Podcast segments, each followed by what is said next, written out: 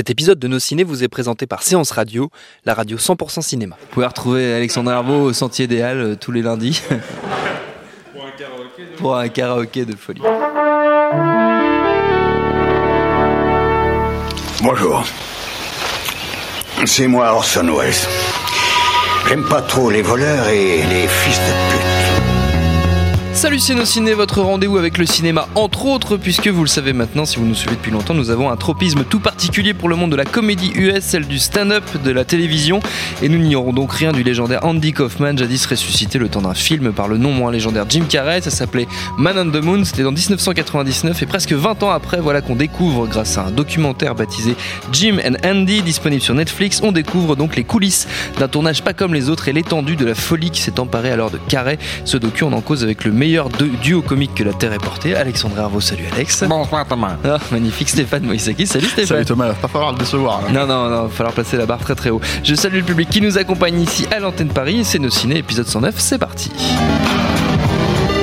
Monde de merde. Pourquoi il a dit ça? C'est ce que je veux savoir. Jim et Andy. Jim, donc, c'est Jim Carrey. Andy, on l'a dit, Andy Kaufman, le premier interprétant, ça aussi, on l'a dit, le second dans le film Man on the Moon de Miloš Forman, entouré de Paul Giamatti, Danny DeVito, ou encore Courtney Love, un film que moi, personnellement, j'adore. On verra ce qu'en pense notre dynamique duo dans un instant. Bref, loin d'être un banal making-of, Jim et Andy, c'est plus une plongée dans la performance que livrait à l'époque Carrey, qui refusait obstinément de sortir de son personnage de Kaufman, ou de son épouvantable double Tony Clifton à l'occasion, poussant à bout tout le monde et toute l'équipe du film dans une expérience méta à des niveaux à mon avis rarement atteints. Tout est filmé à l'époque par Lynn Margulies, la vraie dernière petite amie de Kaufman. Les rushs ressurgissent donc aujourd'hui commentés par Carré et sa désormais célèbre barbe. So Jim, Yes.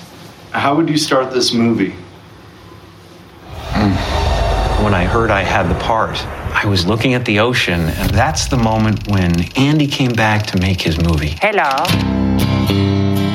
Alors c'est très étrange ce doc, notamment avec le ton très euh, moine bouddhiste euh, nature et découverte de, de Jim Carrey. Mais pas que, euh, les images d'époque sont assez euh, folles. Alexandre, qu'en as-tu pensé? Ah, c'est assez incroyable. On, on savait quand même que le, le- le tournage avait été Oui, on euh, en très avait eu des particulier. Voilà, on savait qu'il avait, c'était euh, un niveau de method acting, comme on dit, euh, rarement atteint. Donc, il était resté dans le personnage. Mais, euh, mais là, c'est vrai que c'est très précieux quand on sait que visiblement, d'après ce que le, le- le film lui-même dit, Jim et Andy, Universal ne voulait pas que les rushs euh, de ce making of sortent pour ne pas que Jim Carrey euh, passe, euh, ouvrez les guillemets, pour un connard. C'est- un matériel qui est, extraordinaire. On se demande pourquoi ça n'arrive finalement que maintenant. C'est pas très clair d'ailleurs. J'ai pas trop bien vraiment saisi pourquoi ça aurait pas pu arriver il y a dix ans.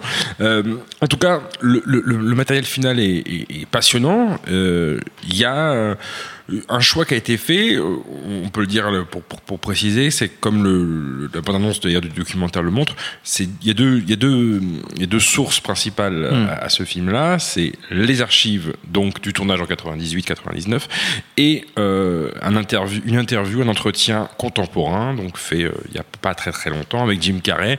Jim Carrey maintenant qui a 55 ans, qui est hirsute, qui a pas tourné dans des films depuis un petit moment, qui a été euh, en dépression, qui a eu des drames dans sa vie euh, intime, euh, qui est maintenant presque plus peintre qu'autre chose. Il y a une vidéo assez hallucinante qui a, Oui, a- Mm. a- a- qu'on vu récemment tourner en ligne, une sorte de mini documentaire où on le voit exprimer sa passion pour la peinture. Donc c'est On l'avait vu d'ailleurs dans la série de Jerry Seinfeld, Comedians in Car Getting Coffee. Tout à fait. ils allaient visiter son studio de peintre, et donc on le voyait. On avait déjà un aperçu de sa transition. cette transition vers Euh, moine bouddhiste slash peintre. Moi, moi le, le- le film en lui-même, qu'on qu'on- qu'on le découvre, euh, je trouve qu'il a un peu le cul entre deux chaises. Je parle du documentaire. Jimmy Andy, à chaque fois, il va falloir préciser de quoi on parle parce que c'est effectivement hyper méta, comme tu le disais tout à l'heure. ouais. Ça, ça marche sur plein, plein, plein de niveaux.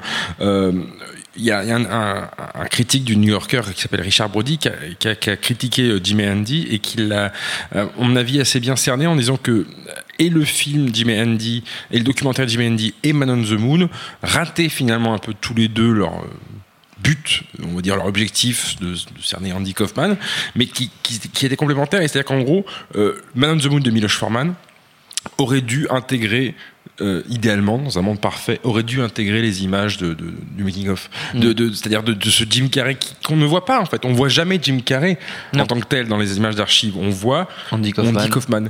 Et euh, moi, malgré ces, petites remarques là, j'ai, quand même beaucoup apprécié de voir ce, ce documentaire, et je l'ai encore plus apprécié après avoir lu un article, vous pouvez lire en ligne, qui est sur Newsweek, où en gros le, le, le journaliste dont j'ai oublié le nom qui a fait le papier avait déjà écrit sur Andy Kaufman, et à cette occasion-là avait euh, contacté ses fr- son frère et sa sœur. Et ce qu'il a fait, c'est qu'il les a recontactés euh, et il les a invités à New York à découvrir Jimmy Andy euh, sur euh, un vidéo proche dans euh, la salle de- du fond d'un bar avant la sortie du film sur Netflix. Et donc, t'as- t'as- voilà, le, le documentaire, enfin, l'article en question sur Newsweek raconte leur réaction du frère, du frangin et de la sœur. Et on- ils ont une animosité extrême contre le fameux euh, Bob Zmuda, là, le numéro 2 qui écrivait. le- L'acolyte de. l'acolyte d'Andy Kaufman. Mais Andy c'est très touchant de le voir. Et ils se disent. ben, vraiment le retour qu'on aperçoit dans Jimmy Andy de documentaire, donc c'est pas pipoté, c'est que vraiment le frangin et la sœur, à l'époque du tournage de Man on the Moon, Andy Kaufman avait les dents sèches depuis un petit moment déjà, quand ils voyaient Jim Carrey sur le tournage, ils étaient vraiment, pas persuadés, mais en tout cas convaincus d'avoir en face d'eux leur frangin.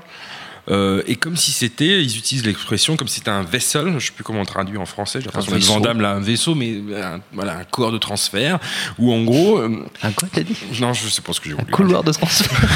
Non, je veux dire une sorte de. C'est pas ouais, une un- expression Un française. colon de transfert? Un, miroir, une poupée vaudou, j'en sais rien. Enfin bref, un truc qui faisait qu'il il parlait pas à l'acteur Jim Carrey qu'on Oui, avait vu déjà à l'époque dans The Mask, frère décédé, à l'esprit de leur euh, frère décédé. Et c'est hyper touchant de voir ça parce que eux, ils ont aucun intérêt à pipoter et à entretenir le mythe. Voilà, ils touchent pas de Ouais, je pense qu'ils étaient déjà un peu perchés. hein. Ils sont déjà un peu perchés à la base. Parce que le tout, le- En famille. Ouais, ouais, puis il n'y a, pas que ça. C'est dur. Le, le- le- Comme tout bon documentaire, euh, euh, en gros, euh, si tu veux, tu, tu t'achètes euh, le, concept. le concept de départ ou sinon c'est pas Mm. la peine, t'es Ouais. complètement perdu dans le truc. Et en fait, en gros, quand Jim Carrey te dit.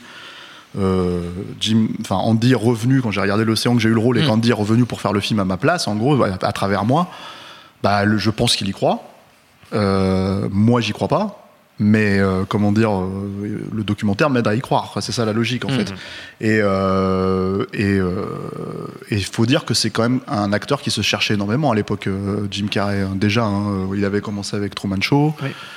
Qui posait quand même ces questionnements et il le dit d'ailleurs dans le documentaire il le dit D'ailleurs, il y a- ouvertement il y, a beaucoup d'utilisation d'images de Truman Ouais, Show. tout à Il y a plein de références à ça. et, C'est la euh, continuité, finalement. et parce que tout simplement, en fait, c'était un acteur qui, euh, qui euh, même s'il a visualisé, on va dire, sa réussite, comme il, encore une fois, il Mm. le précise dans son documentaire, c'est vraiment- c'est connu qu'il avait, s'était Il écrit un chèque de signé 10 un millions de chèque de 10 dollars, millions de dollars, ouais. et qu'il allait encaisser le jour, euh, le jour en gros, il allait, euh, il allait les toucher, et c'est arrivé, je crois, avec euh, Batman Forever à l'époque, il me semble. Ou avec The Mask, peut-être Je sais plus, enfin, non, je crois que c'est Batman Forever. Et le truc, c'est qu'en fait, euh, euh, ce que je savais pas, par exemple, sur cette anecdote, d'ailleurs, c'est qu'il l'a mis dans le Dans cercueil de son père, son ce qui est- père, qui est quand même assez touchant. Ouais. Et, euh, et, J'ai très euh, envie d'aller déterrer son père, du coup.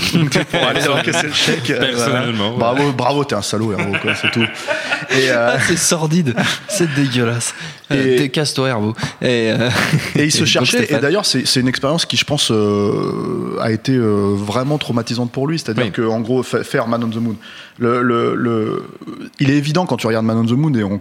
Enfin, moi, je conseille à tous les gens de voir Man on the Moon avant de regarder ce documentaire Oui, en absolu sûr, parce que je pense qu'ils vont passer à côté de beaucoup de choses si. euh, si, Surtout euh, que ça, ça va ruiner l'expérience. Enfin, je pense vraiment que si tu regardes Man the Moon après avoir vu Jim Andy, Et- surtout si tu regardes et potentiellement le faire passer pour un connard parce que le truc Oui. c'est qu'en fait il y a un attachement que tu as moi j'ai un énorme attachement au film à, à Oui. Man on the Moon euh, aussi pour la performance de Jim Carrey pour le scénario de, de, de euh, Karaszewski et, et, euh, Scott Alexander et le truc c'est que Larry Karaszewski et Scott Alexander qui sont des, des spécialistes du biopic euh, euh, un peu off euh, ils ont fait Ed Wood ils ont fait Larry Flint ils vont pas euh, ils vont faire ils vont pas faire patone quoi ils vont chercher des personnages euh, un peu un peu euh, comment dire fêlés un peu brisés quoi pour faire des, des films sur eux c'est un peu leur spécialité entre guillemets et, et moi je trouve que c'est un film admirablement bien écrit toujours très bien documenté c'est eux qui ont fait People versus O.J. Simpson aussi Oui. qui, qui- qui était très très fort quoi et et voilà c'est un film pour lequel j'ai beaucoup beaucoup d'affection et aussi par la performance de Jim Carrey qui arrive à rendre le personnage extraordinairement touchant. Nous, on a évidemment, on est trop jeunes pour avoir, mais puis on est français, donc c'est quand même Oui. un peu difficile d'avoir vécu euh, le, le- le- voilà le, le phénomène. Le Euh, malaise qu'on avait à l'époque, c'était Bézu. On attend, toujours le, leu-leu. on attend toujours le biopic d'ailleurs. Il paraît que t'es- il paraît que t'es Blaise, sur le scénario, euh, mais mais euh, ça serait bien, Blaise. Tu sais, c'est un film sur, euh, sur la classe, tu vois, ou un truc comme ça, quoi. Mais euh, le truc, c'est que c'est que euh, c'est que je pense que c'était je pense qu'il était difficile. C'était un, di- un- un stand-up comédien, en fait, euh, un comique difficile à apprécier même à l'époque Oui. parce que parce qu'il fallait arriver à le cerner. Et toute son idée à lui, c'était que ça ne soit pas possible. c'est que ça ne soit pas possible. Donc, euh, ce que je trouve très intéressant, est ce que le documentaire arrive à démontrer euh, avec euh, justement la logique de Jim Carrey, je pense que c'est pour ça qu'ils se maintiennent vraiment sur Jim Carrey et, et les images d'archives, c'est que finalement, en fait, c'est lui qui leur a fourni cette expérience-là. Mm. C'est-à-dire qu'il il leur a fait connaître Andy Kaufman, lui en tant que comédienne aussi, quoi. Euh, il leur a fait connaître qui était, euh, ce que ça voulait dire de bosser avec Andy Kaufman quelque part d'une certaine manière euh, pour faire ce film-là et mieux le cerner en fait et le rendre peut-être plus attachant dans toutes ses comment dire contradictions et toutes ses fêlures.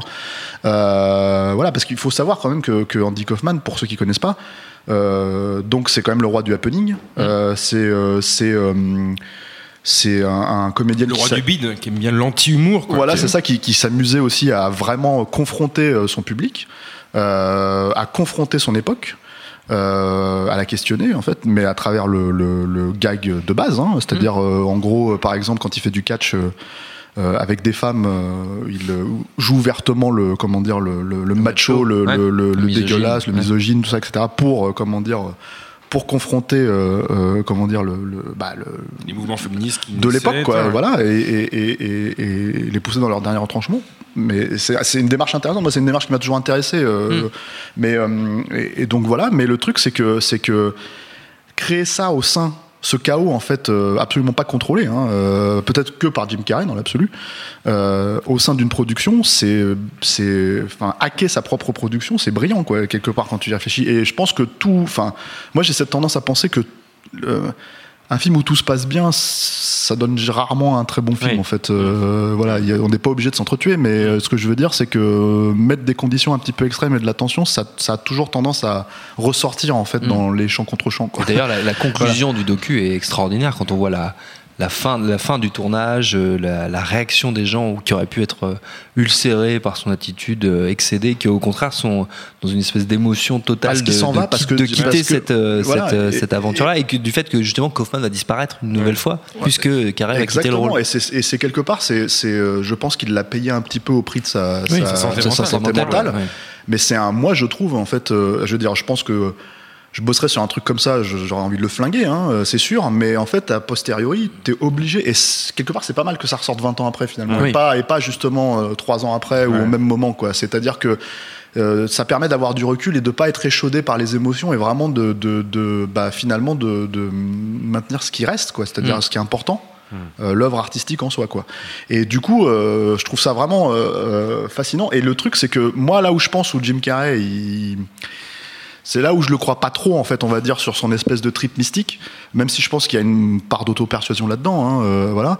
C'est qu'il y a ce passage assez euh, assez touchant encore une fois où euh, et qui démontre en fait la qualité aussi de de- d'éventuellement de metteur en scène de de, de, de Foreman qui est pas euh, pour moi qui est pas un, un grand formaliste ou quoi mais qui est, qui est vraiment quelqu'un qui sait capter les voilà il- peut-être un peu trop dans la démagogie par moment mais qui sait capter par contre les énergies c'est qu'à un moment donné, lui-même se demandait, il se dit, mais, euh, mais, euh, mais c'est pas possible, enfin, t'es, t'es complètement dingue en gros. Oui. Et il lui dit, euh, il lui dit, on peut pas continuer comme ça, tu, tu, tu pourris la, la situation, etc., etc. Et, et en gros, Jim Carrey redevient Jim Carrey à ce moment-là au téléphone pour une seconde et il lui dit, si tu veux, je, je peux demander à Andy de, de se mettre un petit peu en retrait et Oui. je peux faire des bonnes imitations. Et là, en fait, Foreman lui répond, euh, non, c'est bon, je voulais juste parler à Jim Carrey pendant une minute. Et c'est assez touchant, mine de rien, parce que tu te rends compte que le type a compris à ce moment-là, euh, finalement, le, le, le coup qu'était en train de préparer euh, Jim Carrey, mais qu'il ne pouvait pas vraiment dire aux gens, parce que sinon, voilà. Et ça, c'est clairement, c'est quelque chose qu'on voit. Les gens sont, sont en train d'halluciner, mais il se Oui. prend pour qui? Il se prend pour qui? Il y a- tout le monde, Côté il y a notamment- Stockholm, je pense, à la fin. Il y a aussi, notamment le, le Jeffrey Lawler, c'est Jeffrey Lawler, je crois. Jerry Lawler, le, le- Jerry le catcheur qui, qui est perdu totalement dans cette production, qui sait plus comment réagir avec lui, qui finit par le frapper. Pour de vrai, c'est-à-dire qu'en fait, en fait, il y a De- cette scène, cette scène euh, qui, où il recrée la scène chez Letterman, Voilà. où, euh, où, euh, c'était un jeu entre le vrai Andy Kaufman Oui. et, Jerry Lawler, c'était complètement improvisé et la baffe, enfin, était pas très très forte.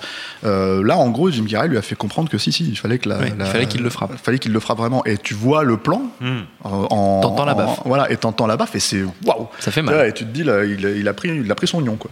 Et le truc, c'est que c'est, enfin voilà, c'est il y a, un, un niveau, je trouve, euh, c'est pas. Euh, Enfin, tu vois, c'est pas Jared Leto qui joue le Joker, quoi. Tu vois, c'est pas de la flûte, quoi. Tu vois, c'est, c'est, euh, c'est, euh, c'est, il y a un vrai niveau de, l'idée d'être dédié à, à, à, aura à son euh, rôle. Jared and Joke euh, un jour. tu sais. le docu sur. Non, mais je prends un exemple récent d'un mec qui se prend pour Laurence Olivier et qui est, qui est juste pitoyable, qui, doit- qui, qui, qui- en plus qui fait ça pour un film de merde, si tu veux. Donc Ouais. voilà, il y a même pas de voilà, mais euh, le, le, le- qui espérait être dans les dans les comment dire euh, suivre euh, Heath Ledger dans, dans ce rôle-là, quoi. Mais euh, donc voilà, c'est assez. euh, Enfin, moi, c'est là où je trouve que le film est vraiment, vraiment, vraiment, euh, comment dire, enfin, ce documentaire-là est vraiment, vraiment un, un complément, mais qui euh, qu'il faut avoir vu, euh, Faut avoir après avoir digéré Ouais. Man on the Moon. Quoi. Ouais, quand même.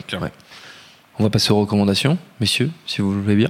Vous êtes d'accord Oui, bien Ouais. sûr, on a faire. déjà amplement recommandé euh, Man on the Moon. Donc Oui. euh, allez-y, commencez par ça déjà avant de voir Jim and Andy. Et Alexandre, tu voulais recommander quoi? Euh, bah dans le genre euh, dans le genre coulisses de tournage assez zinzin et où il est mieux d'avoir vu le, le film au départ et encore quoique pas forcément il y a un exemple qui est souvent cité dans ce genre là qui est Full Tilt Boogie qui est le film making of du tournage de Une nuit en enfer Qui est un de Robert meilleur- bien Rodriguez meilleur film que Une nuit en enfer. en qui plus. est clairement alors moi non j'ai vraiment une tendresse pour Une nuit en enfer mais mais bon euh, c'est un film qui peut être apprécié même par des gens qui ont détesté pour le coup Une nuit en enfer Euh, et, et c'est un film voilà Stéphane. complètement taré où on voit les coulisses de cette production c'est c'est le deuxième film de non le troisième film de Rodriguez c'est déjà bon, un branleur fini euh, il passe son temps à jouer de la guitare il y a une grève sur le plateau euh, c'est le premier film long- enfin le vrai long que, que Georges Clooney tourne quand il est déjà connu grâce à Urgence c'est écrit par Tarantino enfin bref Il a un tatouage dans le cou. Enfin, rien ne va, rien ne va dans ce film. non mais c'est vraiment un film Il y, Tito, il y a Tito et Tarantula qui joue, c'est pas mal. Tout à fait. Voilà. Euh, J'adore ce film, putain. Et, et non, je suis désolé, c'est ma jeunesse. C'est bien quand il fait pousser, pousser, c'est ça en fait. J'aime même les suites direct tout DVD, j'avoue. Ah, la vache. Et bon, bref, mais, mais Full Tilt Boogie, non, franchement, c'est un super film. Voilà, il était sorti deux ans après, 98. Euh, je sais même pas comment ils ont l'autorisation de le faire, mais parce que je pense que Robert Rodriguez, fidèle à son, fidèle pas à son regardé, attitude, il il a a signé, bon, Ouais, touché deux, trois bien. canettes de coca, et puis voilà. Stéphane. Euh, moi, je vais recommander euh, la, la, la, enfin, le- le- le- l'émission qui a fait connaître euh, Jim Carrey euh, aux États-Unis, qui est In In Living Living Color, euh, qui est à la base l'émission des frères euh, Wayans. Hmm. Euh, ça date du début des années, tout début des années 90. Et Jim Carrey, je crois, il est, enfin d'ailleurs comme la plupart du cast, en fait, euh, il y est resté trois ou quatre saisons. Et Mm. dans la quatrième saison, il était déjà, il y a eu cinq saisons, et dans la quatrième saison, il était déjà plus déjà trop. voilà. ouais. C'était une réponse un peu, comment dire, black de, de Saturday Night Live. Mm. Et, euh, et Jim Carrey jouait le blanc. Donc euh, voilà. Et le truc, c'est que euh, si vous aimez le Jim Carrey de de- d'avant Man on the Moon, on va dire, c'est-à-dire le Jim Carrey de and Dumber, de, de Ace Ventura. euh, de ce genre de choses, même de menteur, euh, voilà, hein, ou de disjoncté surtout. Bah il est là à fond quoi. Il y a, quelques personnages assez croquignolesques. Il y a le, Fire Marshal Bill, qui est le, le pompe, le, pas le pompier, mais le, le comment dire le ils ont ça aux États-Unis en fait les, les comment dire les profs en fait de, de sécurité euh, pour le feu en l'occurrence qui est complètement cramé de la tête et qui voilà. Il y a aussi euh, une scène où il imite Charles Bronson et, euh, et qui est magnifique. Enfin, la plus belle imitation que j'ai vue de Charles Bronson. euh, C'est un très très grand imitateur, Jim Carrey. voilà, c'est ça. Et, euh, et mais en fait, ce qui aurait été drôle, c'est de savoir s'il a vraiment fait Charles Bronson sur le plateau pendant pendant trois jours, tu vois. Euh, Ça, là, ça aurait été marrant. Il y a un sketch où il fait un truc de gym, non? Il y a pas un truc à un moment euh, Ouais, avec euh, il fait, je sais plus comment il s'appelle ce personnage-là, mais c'est une espèce de, une espèce de, de, de nana sous stéroïdes en fait, Ouais. donc qui- que lui joue quoi, et qui, euh, qui On voit euh, quelques extraits d'In Living Color dans le documentaire Jim C'est vrai, ouais. On en Et, voit, euh, Notamment quand il, fait son grand-père en fait. Il, explique qu'il fait son grand-père. euh, avec grand-père Fire. Marshall Bill, euh, Voilà. c'est ça, ouais. Et, euh, et, mais c'est voilà, donc c'est du grand grand Jim Carrey de cette époque-là. Bon, je pense que ça se trouve sur YouTube, il y a plein de gens qui ont foutu ça parce qu'aux États-Unis c'est quand même assez connu. Sinon, il y a des DVD US, Zona. Ouais. Moi, c'est comme ça que j'avais découvert ça à l'époque, il y a 15 ans. Et voilà, c'est euh, c'est assez marrant. C'est très bien, c'est très bien. Merci à tous les deux, notre temps est écoulé. Merci à Jules à la technique, merci à l'antenne Paris au public pour l'accueil. Rendez-vous sur binge.audio, le site de notre réseau de podcast Binge Audio pour trouver toutes nos émissions, le programme des prochaines, les dates d'enregistrement en public si vous voulez venir nous voir vous aussi. Puis en attendant, on vous dit à très vite.